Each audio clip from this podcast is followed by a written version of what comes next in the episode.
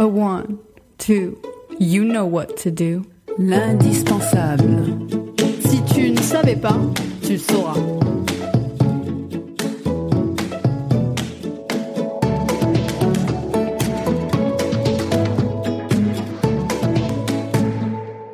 Je suis Marilyn Tassius, aujourd'hui à l'écoute. Le dispositif de Normandie, épisode 1.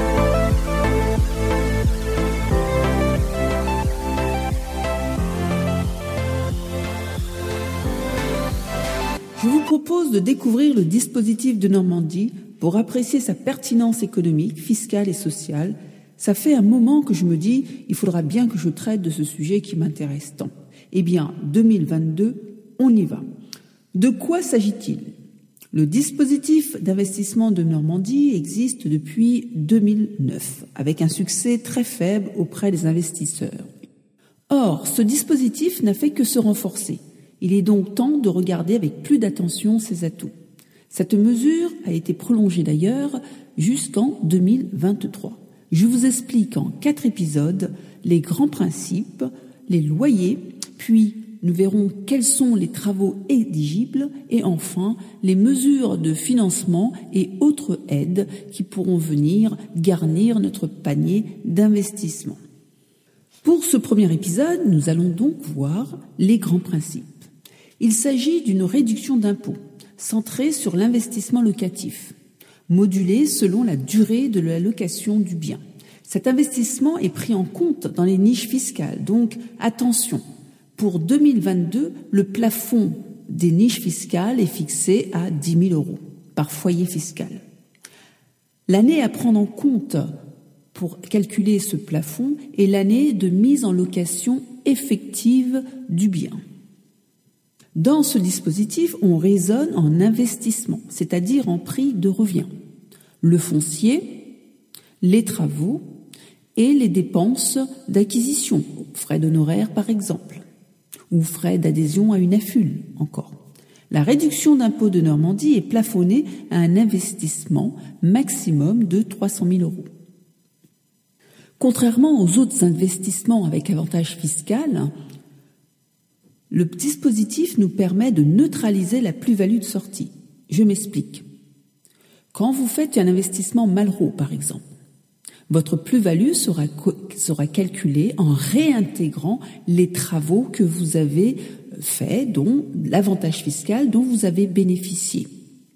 Or, avec le dispositif de Normandie, puisque nous raisonnons ici en investissement, il n'y a pas cette réintégration ce qui fait que vous épongez votre plus-value.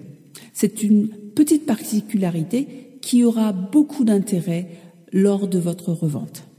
Autre particularité de l'investissement, le montant total de cet investissement, donc de 300 000 euros au maximum, doit contenir au moins 25% de travaux. C'est-à-dire que vous devez faire au moins 25% de travaux éligibles au dispositif. Et au passage, votre rénovation doit permettre au bâtiment, à l'appartement, d'obtenir une étiquette E après rénovation. Il s'agit bien aussi d'une mesure pour favoriser la rénovation énergétique du patrimoine ancien. Premier élément fondamental le dispositif est concentré sur un nombre de villes bénéficiaires du programme national Action Cœur de Ville. Cette action a été lancée en 2018. C'est un plan d'envergure nationale porté par l'État qui vise à mettre dans un mouvement de redynamisation les villes moyennes choisies. Cette mesure a été étendue aux communes ayant signé une convention ORT ainsi que certaines communes en PNRQAD. Au 1er janvier 2022, nous avons 234 villes éligibles.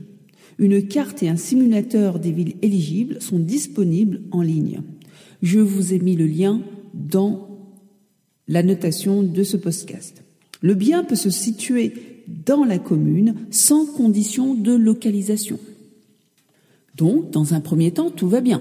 vous disposez d'une carte avec les villes parfaitement désignées, vous ne pouvez pas faire d'erreur. Alors, vous allez me dire, OK, mais ces villes ne sont pas très intéressantes, il s'agit de villes moyennes, de provinces. Il n'y a pas de marché locatif, pas de perspective de plus-value, alors pourquoi y aller? Eh bien, il me semble qu'il s'agit d'une véritable opportunité pour la préservation du patrimoine urbain tout en répondant aux besoins sociaux économiques de ces villes moyennes. Car ces villes sont entraînées dans une véritable opération de renouvellement qui s'inscrit dans un projet de territoire avec des moyens, car ces villes sont aussi sélectionnées pour leur rôle de centralité sur le territoire concerné. Et ce travail de repérage a été fait par les équipes du ministère de Transition et de la ville, ce qui est en soi un gage de sérieux et de moyens en matière d'expertise. Et puis, c'est faire œuvre d'intérêt général avec son argent, surtout dans ces temps où les investissements responsables sont à la mode. Blague à part. C'est la première fois depuis très longtemps que l'État met en place un dispositif avec un véritable intérêt général et concret sur les territoires. Enfin, les prix moins tendus sur ces territoires permettent d'accélérer la lutte contre les passoires thermiques. C'est aussi une opportunité d'acquisition à des prix raisonnables. L'existence d'une véritable politique de développement par les municipalités est un plus de ne pas réaliser un investissement de manière isolée, mais compris dans un plan global de renouvellement urbain et de redynamisation des centres-villes notamment. Sur la demande locative, figurez-vous que les gens qui vivent sur ces territoires sont des êtres humains avec les mêmes besoins que ceux qui vivent dans les grandes métropoles. C'est-à-dire que le besoin de se loger est le même. Le besoin de se reloger en cas de décohabitation sont les mêmes. Le besoin de se loger pour prendre un nouvel emploi est le même. Donc il y a de la demande. Ce qui est essentiel d'examiner, c'est la qualité économique de cette demande et la densité de cette demande. Mais si le doute subsiste, faites-vous accompagner. C'est justement l'intérêt de se faire accompagner dans cette analyse pointue de ces villes. Car effectivement, 234 villes, connaître le marché locatif et la tension locative de ces villes et surtout leur potentiel de développement, j'avoue qu'il faut être accompagné. Car il s'agit de choisir des villes avec un potentiel locatif, mais aussi une ville où la population rentre dans les critères d'exigibilité en matière de plafonnement des ressources.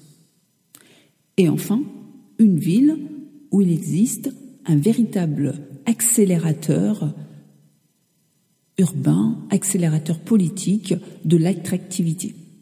Donc, couplé entre la dynamique, la dynamique démographique des villes et l'attractivité, les efforts d'attractivité, d'animation locale des municipalités.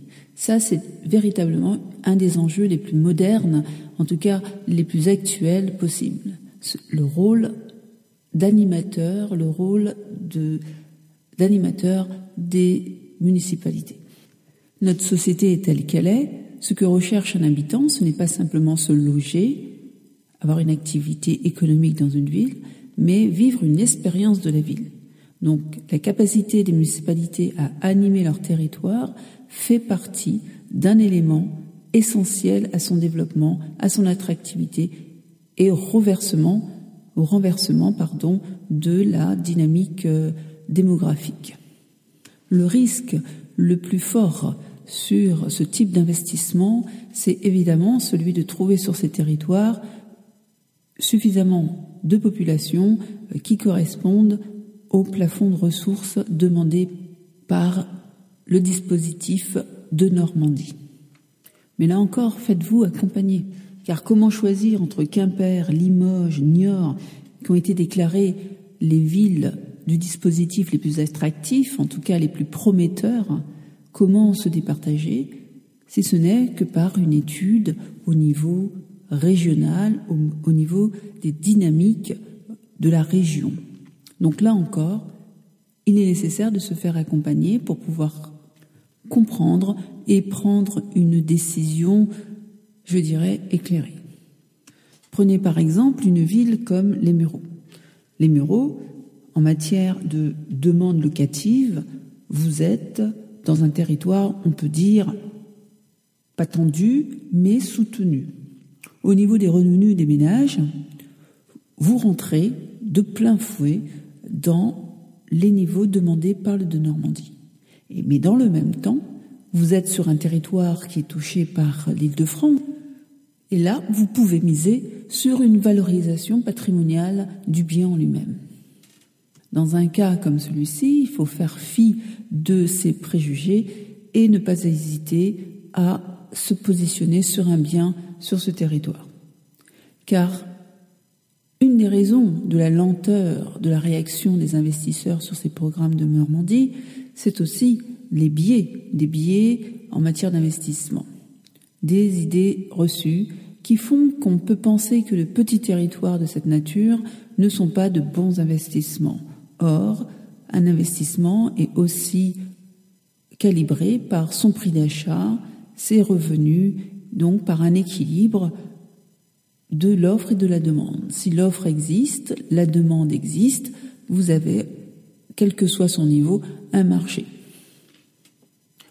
Enfin, je vous signale l'étude de meilleurs agents sur l'investissement de Normandie, où ils ont pu faire une liste des dix premières villes pour lesquelles ils recommandaient un investissement.